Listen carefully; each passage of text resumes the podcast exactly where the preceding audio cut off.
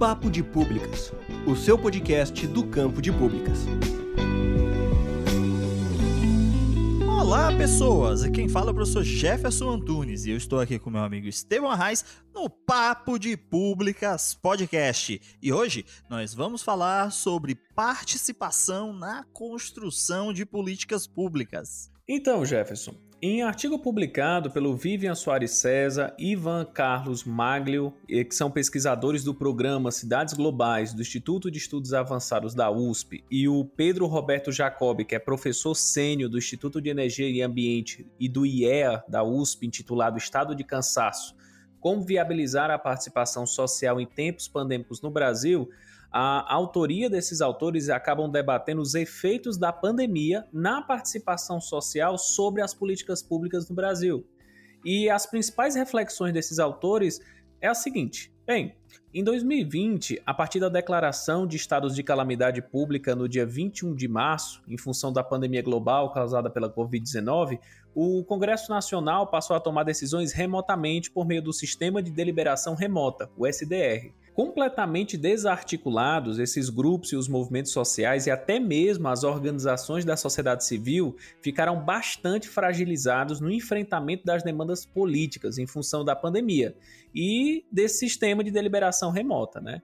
E aí, ao observar os grupos sociais, em meados de abril de 2020, a gente percebe que alguns, em situações de vulnerabilidade, é, se auto-organizaram por meio de práticas comunitárias na tentativa de adquirir itens básicos como alimentação higiene pessoal e enfrentar até a falta de água, que acabou contribuindo ainda mais para que a situação referente ao enfrentamento da pandemia ficasse ainda mais insustentável. Nesse cenário, marcado pela desigualdade de todas as ordens, no dia 18 de maio de 2020, alguns moradores de Paraisópolis, comunidade localizada na região sul da cidade de São Paulo, marcharam até o Palácio dos Bandeirantes, que é a sede do governo paulista, para reivindicar do poder público medidas e políticas públicas que contribuíssem para o enfrentamento da Covid-19, na tentativa de preservar a própria comunidade, situação que se encontra atualmente em alta vulnerabilidade social e de saúde pública. Esses moradores, eles se auto-organizaram, Jefferson, para enfrentar essa pandemia e criaram a sua própria metodologia social denominada, entre aspas, presidentes de rua, em que 420 voluntários são responsáveis por zelar trechos de vias pré-definidos, cada um com cerca de 50 casas. Esses presidentes, eles têm a missão de monitorar se algum morador de sua região tem sintomas de COVID-19 ou se precisa de atendimento médico. Outra tarefa é a de identificar as famílias que estão com a renda reduzida ou mesmo sem renda e que estejam passando fome. O link para o artigo completo ele vai estar na descrição desse episódio. Galera, é uma aula, é uma verdadeira aula sobre participação popular no Brasil.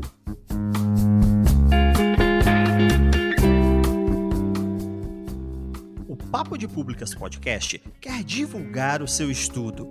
Envie um resumo acessível em uma linguagem didática e nós vamos produzir e divulgar o seu estudo. Envie para papo de públicas podcast gmail.com e vamos divulgar a ciência construída pelo campo de públicas.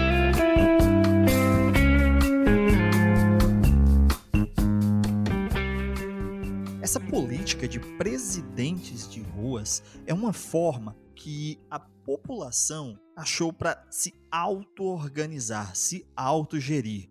Nós sabemos que existem sérios agravantes no quadro nacional quando pensamos né, as políticas públicas em tempos de pandemia. E bem, a questão da participação popular muitas vezes vai se tornar algo extremamente dificultoso, uma vez que a possibilidade de se reunir, a possibilidade de conversar com as pessoas é cada vez mais dirimida. Nesse sentido, a auto-organização tem ajudado, tem ajudado bastante, na verdade. E pensando como nós do campo de públicas podemos retomar esse sentido, eu acho que é retomar o pensamento sobre a participação, retomar o pensamento sobre, poxa, como nós que produzimos e coproduzimos políticas públicas podemos causar o maior impacto mesmo em tempos de pandemia. Não é claro, colocando de lado a auto-organização,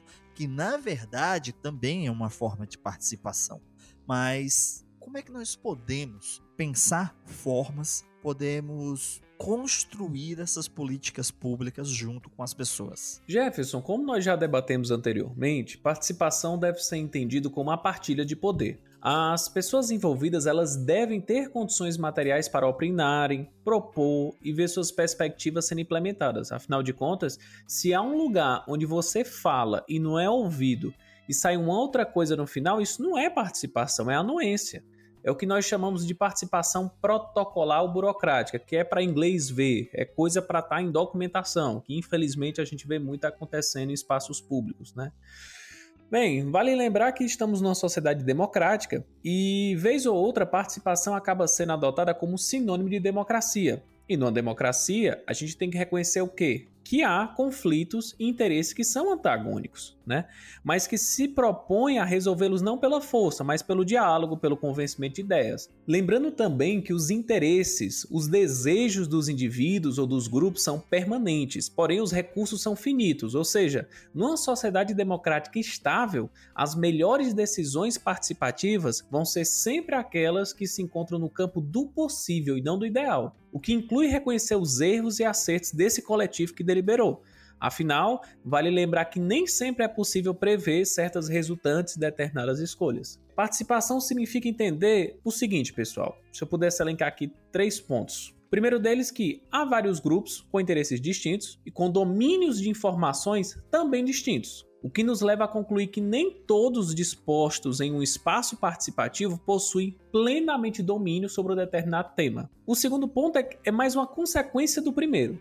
Reconhecer que os grupos são distintos e com informações assimétricas é também reconhecer que a condição econômica e social de participação também é distinta. Daí surge a questão: o instrumento de participação é acessível a todos? Faz sentido uma prefeitura criar um projeto online que queira saber o que a população reivindica, mas onde uma grande maioria dos distritos ou não tem acesso à internet, ou a população não tem condições materiais de utilizar esse instrumento, o que é que pode ocorrer nesse caso? Apenas uma pequena fração vai acabar participando desse processo e o gestor público, por falta de uma leitura mais global de sua realidade, pode achar que aqueles dados representam plenamente a realidade do município e começar a implementar propostas que continuam excluindo justamente os mais vulneráveis e que possivelmente era uma política orientada para um público que não vai ser escutado. O terceiro ponto, e não será o último, consiste no encaminhamento e retornos que a própria gestão pública faz. Afinal, o espaço foi criado, foi deliberado algo ali, muitas vezes, inclusive, de forma acalorada.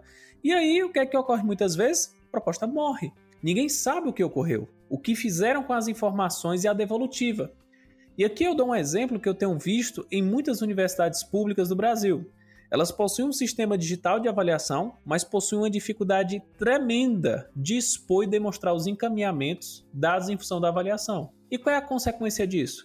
A organização ou o espaço perde credibilidade com o pessoal, o que amplia a evasão do espaço e a participação de muitos poucos. E o que é que isso acaba gerando? Por um lado, uma distorção da realidade, já que a visão de uma minoria faz parecer o interesse global, ou, no pior dos casos, a captura do espaço por um pequeno grupo, porém muito coeso.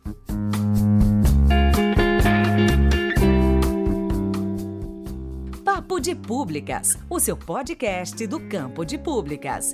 Quer conhecer mais sobre o Papo de Públicas Podcast? Estamos em todas as redes sociais. É só procurar por Papo de Públicas Podcast ou nos enviar um e-mail para papodepublicaspodcast@gmail.com.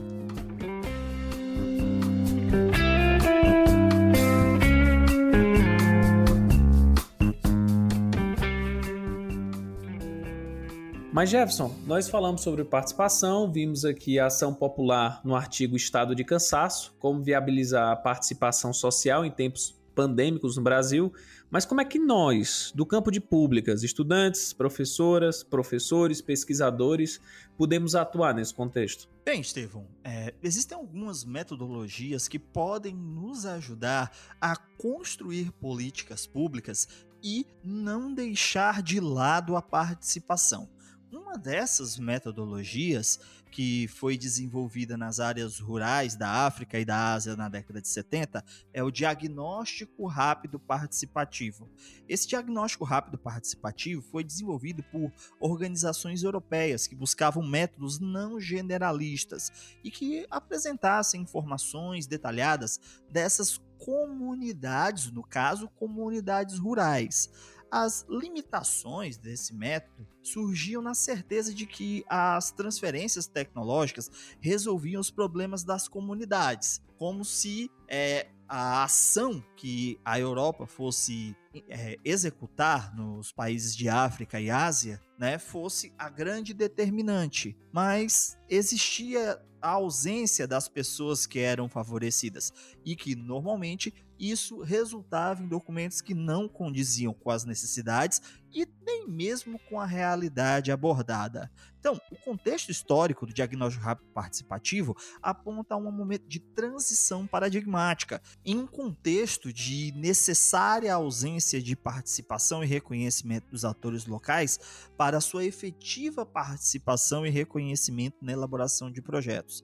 Esse método ele é proposto para avaliar as necessidades de uma comunidade, onde uma equipe multidisciplinar compartilha com a comunidade uma variedade de tarefas para coletar dados, analisar dados, definir prioridades com base nesses dados.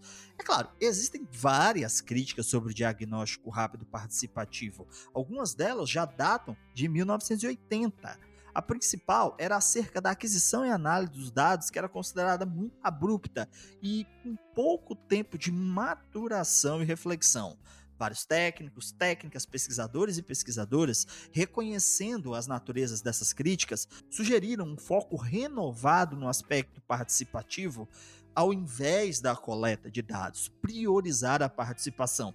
E isso ocasionou uma mudança tanto na abordagem quanto na nomenclatura. Então, a partir de uma reflexão, surge o diagnóstico rural participativo, definido como uma família crescente de técnicas e métodos que permite que atores locais compartilhem, aprimorem e analisem seus conhecimentos da comunidade e condições para planejar e agir ante a realidade.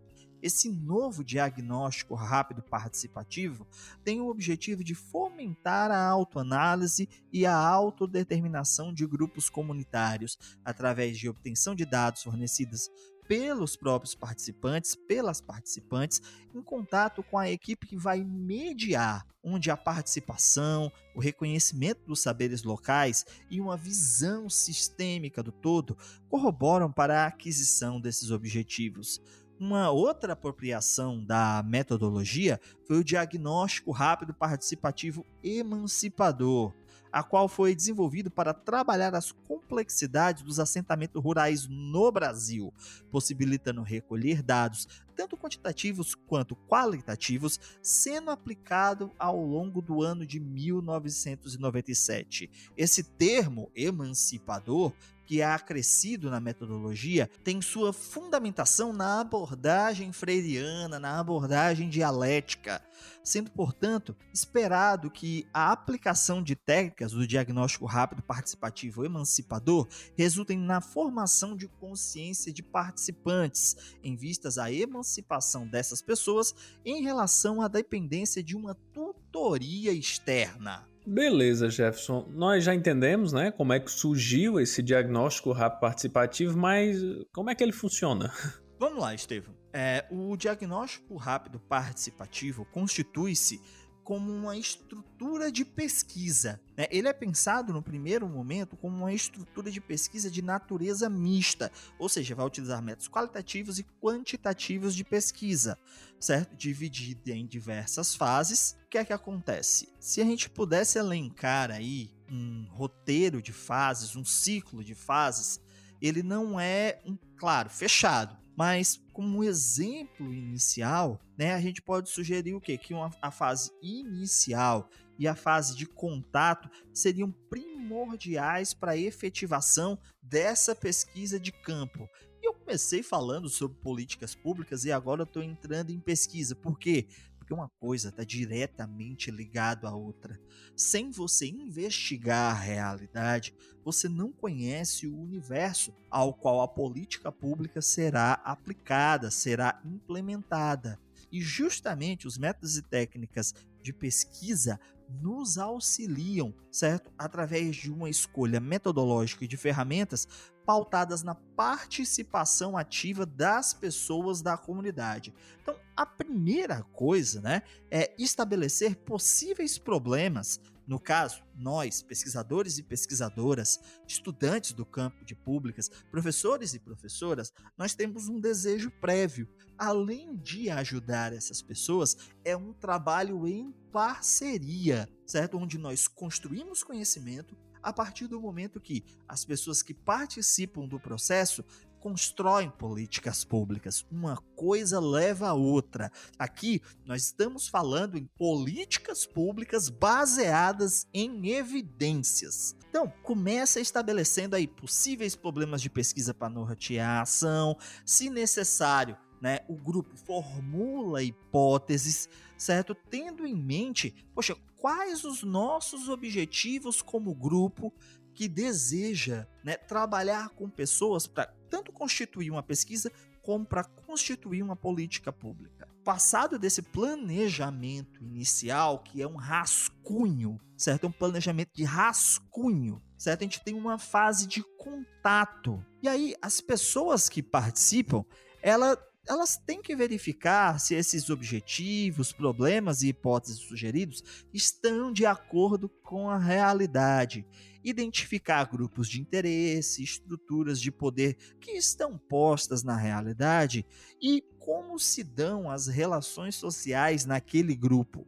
Verificar as necessidades de informação de participantes e também de pesquisadores e pesquisadoras delimitar as ferramentas, os métodos, certo? Em conjunto com a comunidade, para que possa ser tanto utilizado na investigação científica, na pesquisa científica, como na constituição de uma política pública. Então, essa segunda fase, a fase de contato, é o momento inicial, é o contato mesmo inicial, dos primeiros diálogos. Olha, nós estamos querendo propor para vocês um trabalho conjunto para nós construirmos propostas, ideias de políticas públicas que tenham a cara de vocês, a necessidade de vocês. E para isso, nós precisamos conversar, construir juntos e juntas. E aí, passado esse momento, nós vamos à fase de planejamento. Né? A equipe vai planejar então o seu percurso de pesquisa para organizar ao mesmo tempo que revê os seus objetivos. E tudo isso avaliado em conjunto com o grupo, já que esse grupo, essa comunidade que vai trabalhar conosco, ela tem demandas que a nossa pesquisa requisita. É necessário, então, realizar certas correções de rumo e seguir né, para esse trabalho colaborativo. Pensa aí, quem serão as pessoas que vão participar? Isso eu estou falando participar de, de forma a organizar todo o processo. Quem é que vão ser essas pessoas? Elas são realmente representativas do todo? Quando vai ocorrer o processo? Aonde esse processo vai ocorrer? E nesse tempo de pandemia, essa é uma pergunta fundamental. Quais os materiais que nós vamos necessitar para realizar isso? Faz necessária a estipulação também de um cronograma de atividades de pesquisa em comum acordo com as pessoas da comunidade.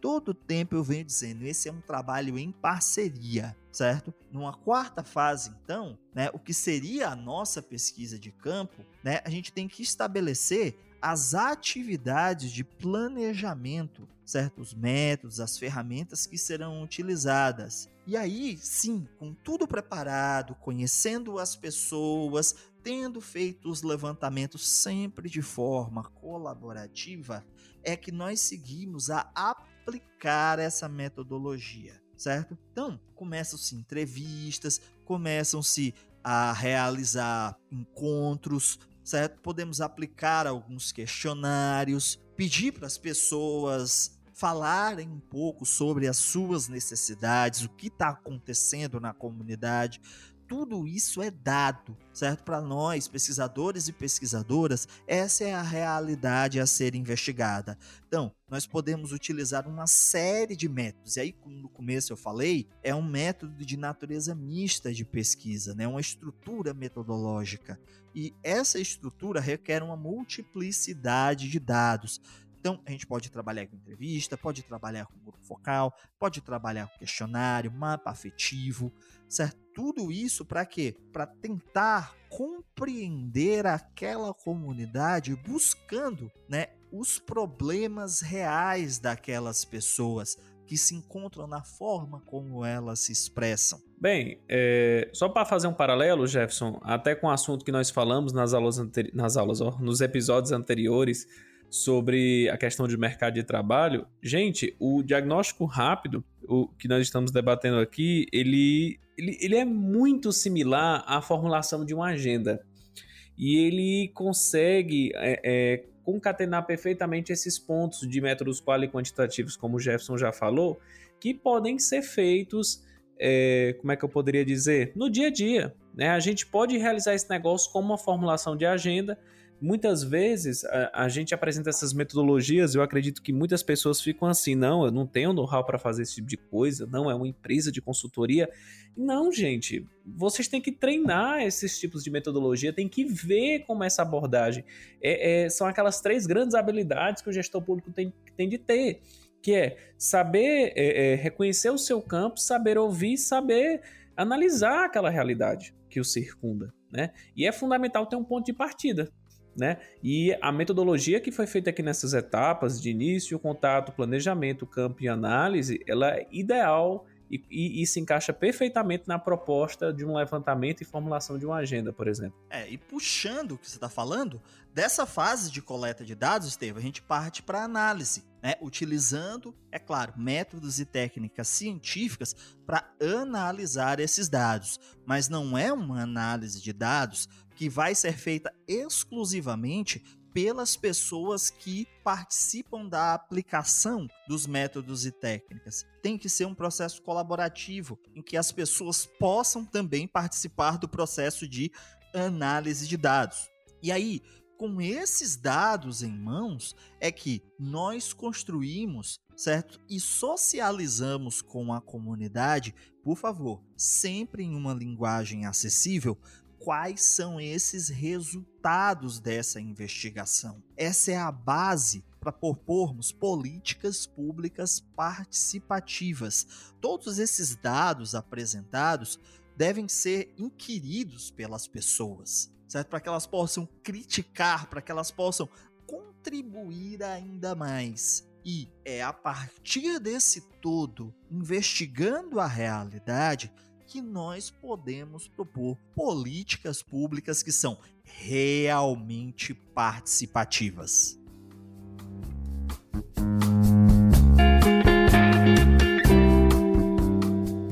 Papo de Públicas Podcast quer divulgar o seu estudo.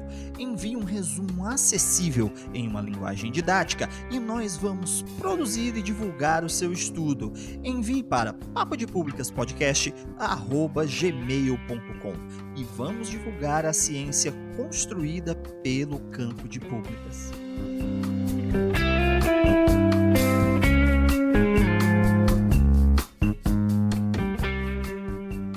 Bom, Jefferson. Entendi aqui como é que funciona o diagnóstico, entendi o que é ela enquanto ferramenta, entendi a questão processual, mas assim, não é muito complicado pensar esse tipo de pesquisa. Aliás, não é muito desafiador implementar todo esse processo em tempo de pandemia? Como é que isso pode ocorrer, essa coleta de dados, ela pode ocorrer num período pandêmico? Vamos lá. A gente tem que compreender que nós somos pessoas que fazemos parte de comunidades. Esse é, eu acho, é o primeiro passo. Entender que as pessoas não vivem sozinhas e isoladas. As pessoas se comunicam umas com as outras. E quais as formas de comunicação que as pessoas têm usado nesse período de pandemia? Geralmente redes sociais, geralmente ferramentas de informação como comunicadores instantâneos, certo? Essas ferramentas estão sendo extremamente úteis para que as pessoas possam né, se comunicar. Então, a gente pode usar um pouco dessa expertise que as instituições de ensino superior têm construído para chegar nessas pessoas. As pessoas que estavam realizando pesquisa social, por exemplo, têm contatos, certo? Nós temos que buscar sindicatos, se no caso a política for voltada para trabalhadores e trabalhadoras, certo? É, nós temos que pensar como encontrar essas pessoas e utilizar essas ferramentas de socialização, tanto síncronas quanto assíncronas, certo? Para que possamos dialogar.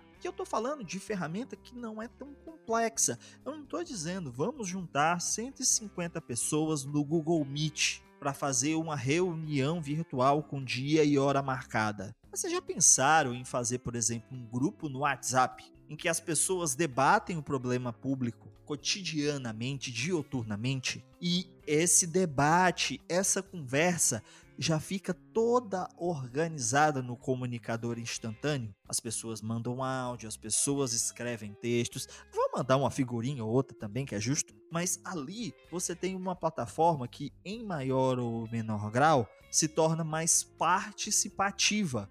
Uma vez que as pessoas, até por não verem umas às outras, elas podem até não conhecer umas às outras, mesmo fazendo parte da mesma comunidade, isso não é anormal, mas as pessoas conseguem apresentar seus problemas, falar sobre o seu cotidiano. Você pode sempre conversar individualmente com a pessoa, pedir para ela mandar áudio mesmo, para não ter que ficar digitando. E aí a gente tem ferramenta para transcrever esse áudio, certo? Vocês podem procurar lá no Telegram, tem um bot, o Transcribe, que você bota um áudio do Telegram ou do WhatsApp e ele transforma em texto para te ajudar, certo? Você consegue manter a documentação, manter esse acervo digital, né? A partir do momento que você tem como analisar esses dados. A gente sempre lembra, é claro, que a gente tem que manter a ética em pesquisa e nós nunca podemos revelar quem são essas pessoas é, garantido o anonimato dessas pessoas. Então, poxa, pega, transcreve todos esses dados, eles não têm que ser analisados junto com a comunidade. Aí sim, esse é um processo mais complicado. Aí você marca. E, é claro, tudo tem que ser explicado. As pessoas têm que, por exemplo, entrar lá no grupo do Telegram para discutir esse assunto, sabendo o que é, qual a função, tem que ter um trabalho educativo aí, tem que ver qual é o comunicador instantâneo que é mais presente na vida dessas pessoas também. A gente lembra que nem todos os comunicadores instantâneos têm acesso gratuito via os planos de cobertura de internet móvel. Então tem que utilizar aquele que é gratuito no plano de internet móvel para facilitar certo? A gente tem que pensar essa estrutura de tecnologia da informação para que seja o mais acessível possível às pessoas, ao mesmo tempo que possibilite uma boa plataforma para arquivar, para fazer o acervo dessas informações. Para quem quer entender um pouco mais sobre diagnóstico rápido participativo, as informações que nós trouxemos hoje, um pouco que a gente falou da metodologia, vocês vão encontrar no artigo Diagnóstico Rápido Participativo como método de pesquisa, que foi publicada na revista da Avaliação da Educação Superior. Esse artigo foi escrito por mim, pela Abigail Fernandes e a Ana Clarice, que, são, que eram estudantes do campo de públicas à época, e pela professora Zuleide Queiroz. Então, eu vou deixar o link na descrição desse artigo. Quem quiser saber mais, além de acessar esse artigo, de ler esse artigo, também pode entrar em contato conosco pelo e-mail papo de.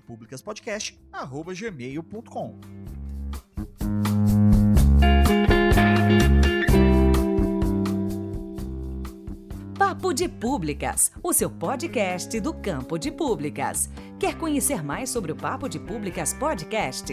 Estamos em todas as redes sociais. É só procurar por Papo de Públicas Podcast ou nos enviar um e-mail para papodepublicaspodcast@gmail.com.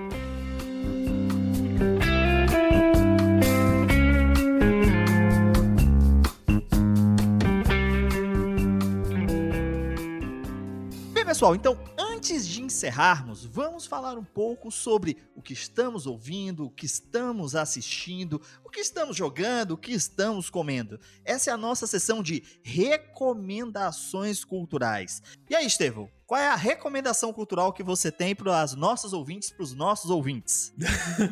Bem, façam terapia. É, além disso, vejamos aqui, tem uma obra literária que eu comecei, eu já, já concluí, inclusive, que é A Fundação de Isaac Asimov, super recomendo. São três livros em um, mas eu acho que é a primeira obra-prima que eu li que tem uma perspectiva de que o tempo ele, ele, ele é fluido. Então você trabalha em certas narrativas onde o tempo perpassa 100, 200, 500 anos, mas as dinâmicas sociais são permanentemente similares, digamos assim. Você está muito influenciado pelo professor Valdemir Pires, viu? Tempo, olha aí. Nem tinha me tocar. É, eu vou fazer duas recomendações. Certo, pessoal? Se vocês quiserem ouvir um podcast de qualidade, certo? Além do Papo de Públicas Podcast, ouçam lá o Pistolando Podcast da minha amiga Letícia Dacker e do Tiago. É um podcast com temas diversos, sempre temas muito importantes. Eles fazem quinzenalmente entrevistas e uma espécie de noticioso muito divertido, que é o bom, o mal e o feio, também a cada 15 dias, né, intercalando os episódios de entrevista com notícias gerais do mundo todo. Então ouçam lá Pistolando Podcast. Uma outra recomendação que eu quero dar para vocês, na verdade eu vou fazer três aqui, Estevam, vou roubar. Beleza. Certo? É, quando for fazer estrogonofe, use uísque e ketchup Heinz. Fica muito bom, certo? O uísque não é Hã? é para beber, é para botar na carne, viu, pessoal? Mas... Certo? Com ketchup. Fica muito bom estrogonofe. Fica a dica aí, certo? E um livro que eu tenho lido, né, e sobre um tema que eu gosto muito é a Revolução Chilena, do Peter Wynne e da Magda Lopes, que fala sobre é, o assassinato do Salvador Allende. Então, fica aí a recomendação. E o Estevam ainda está perplexo com a receita de estrogonofe. Não, eu, é uma coisa que, convenhamos, não é todo dia que você acorda e escuta uma recomendação dessa. Mas todo mundo né? do Papo Mas... de Públicas Podcast deve gostar de estrogonofe. Faz bem. Não, a parte do whisky ketchup eu não sei, mas tudo bem. Sigamos. Bem, pessoal, então hoje falamos um pouco sobre diagnóstico rápido e participativo, que vai reunir aquele episódio que nós falamos sobre políticas públicas e baseadas em evidências, vai tratar um pouco de participação, vai pensar tanto a formulação de políticas públicas com um viés participativo, ao mesmo tempo que nos ajuda a construir conhecimento que é importante, que é interessante para o campo de públicas. Lembrando que estamos em todas as redes sociais. É só procurar por Papo de Públicas Podcast ou nos enviar um e-mail para papo de públicas podcast gmail.com. Estevão, se alguém quiser te encontrar nas redes sociais para pedir receita de estrogonofe, como é que essa pessoa faz? Só chamar lá no Instagram, cara, arroba Estevão Arraes ou no Facebook Estevão Arraes. E se você quiser me encontrar nas redes sociais, procura lá no Facebook por arroba Jefferson Calderache, no Instagram e no Twitter por arroba Calderache. E se você se interessa por escrita científica, formação de cientistas, métodos e técnicas de pesquisa, dá uma olhada lá nos meus canais do YouTube, o Pesquisa e Jogos e o Jefferson Antunes FC, onde você vai encontrar muitos vídeos sobre esses temas. Lembrando que Todos os links citados no episódio e as nossas redes sociais estarão na descrição. Forte abraço e até o nosso próximo encontro!